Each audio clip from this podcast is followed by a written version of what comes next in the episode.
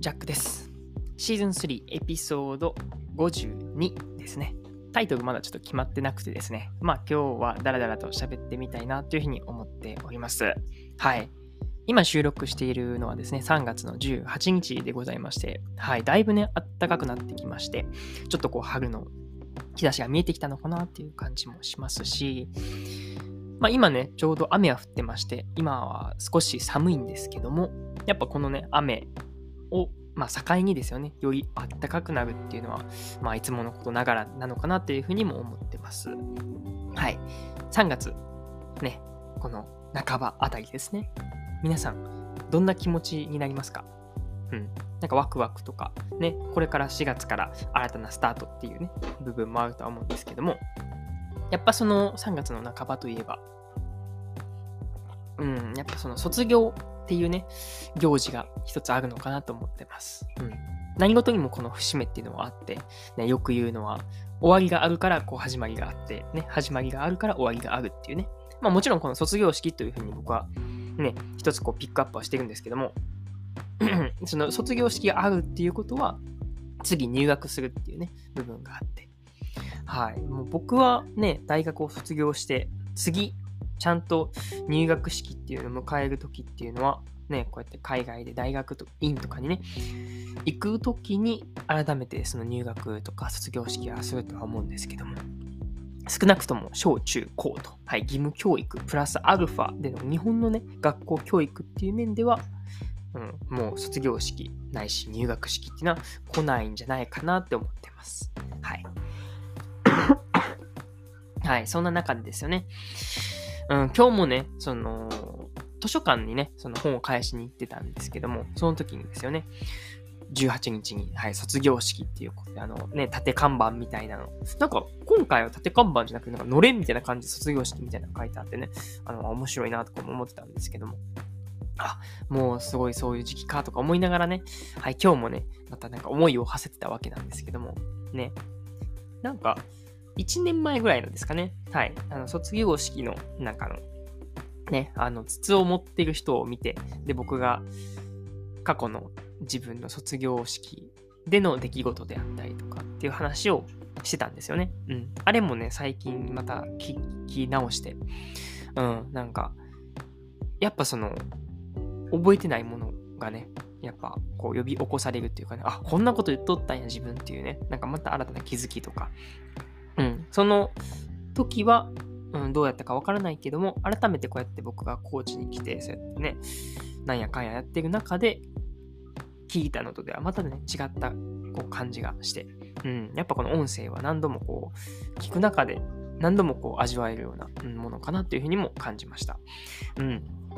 じゃあ今日は、まあ今日もね、この卒業シーズンっていうことで、まあ、思うことをたらたら喋っていくんですけど、やっぱり、うん、卒業式についてちょっと話をしていこうかなとも思ってます。はい。ちなみに1年前のはですね、シーズンなんぼやっけな、なんかね、はい、また貼っとくんですけども、僕がね、はい、ちょうど1年前に撮ったやつがありまして、その時は小学校の時の、うん、卒業式の話をしてたわけです。う、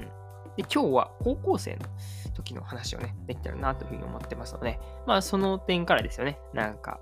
思いを馳せながら、うん、なんかああでもこうでも言ってみたいなというふうに思います。それでは行ってみましょう。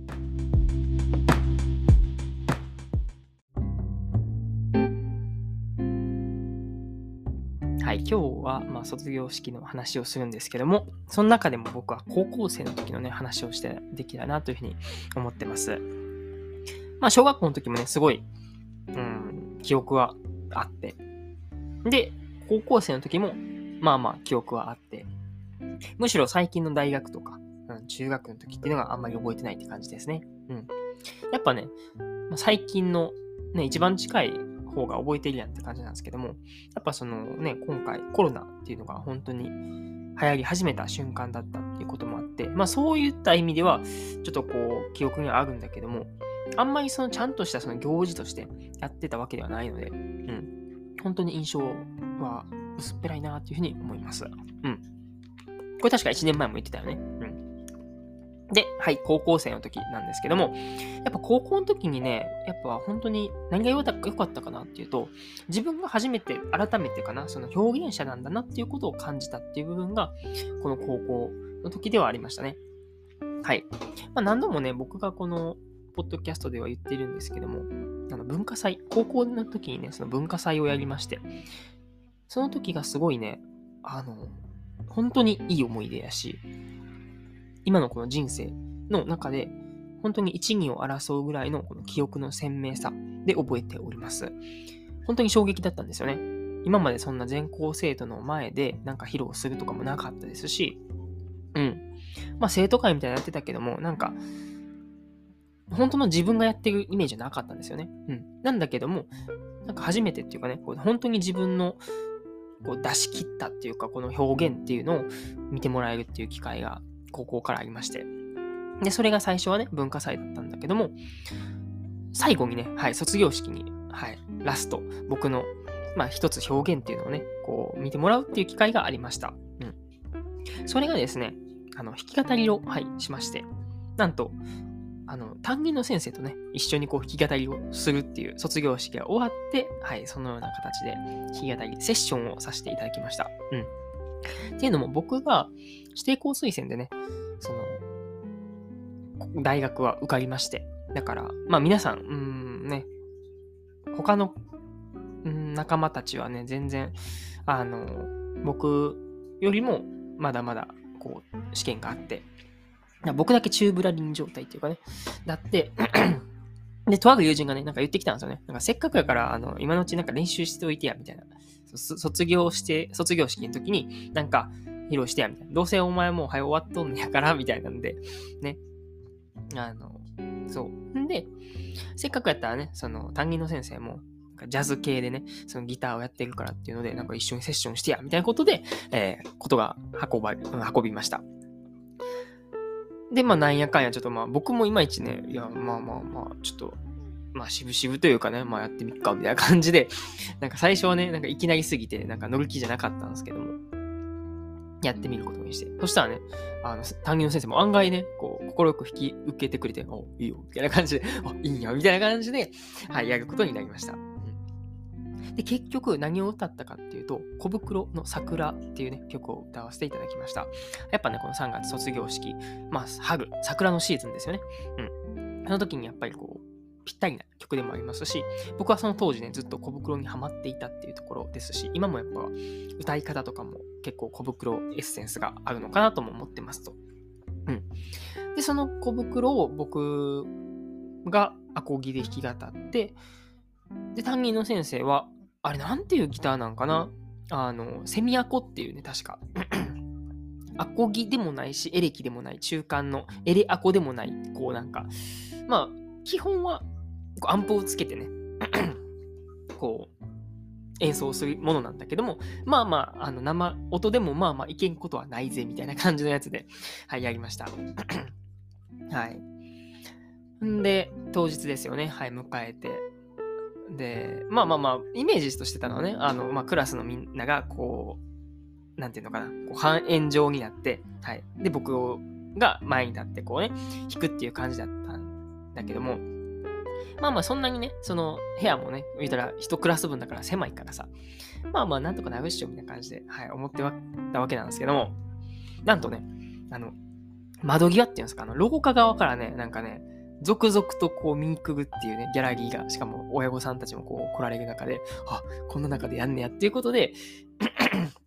そっからですね、改めて、あ、自分って今からなんか、偉いことするんやっていうね、ことをなんか認識し始めたっていうね、そこからちょっとこう緊張が、うん、なんか、ほのばしりまして、うわ、どうしよう、どうしよう、どうしよう、みたいな感じのことを、はい、考えておりました。うん。んで、あ、なんかめっちゃ印象深いのがね、なんかすごいあの、ちょっとこういじられキャラというかね、すごいこう、なんていうのかな。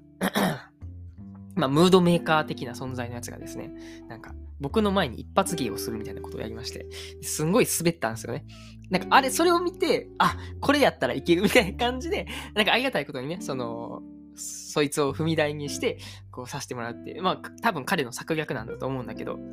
いや、ありがたかったなっていうふうに思います。うん。で、はい、いざ弾きますってなった時に、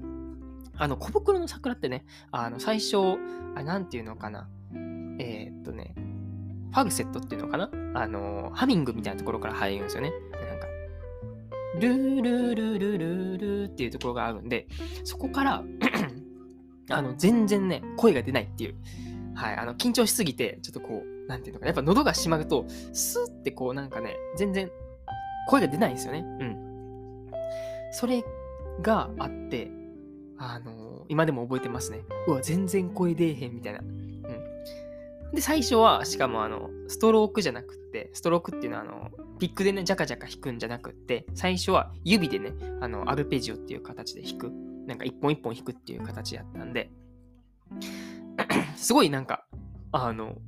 なんだろう、音的に多分ちっちゃかったと思うんですよね。で、あれこれ大丈夫かなとか思いながらね、あやってて。で、まあまあまあ、2番目ぐらいになってからね、やっとそのストロークになって、で、だんだん自分の声もやっとそこで温まってきて、こう歌えるようになってきて、でその時にやっとですよね、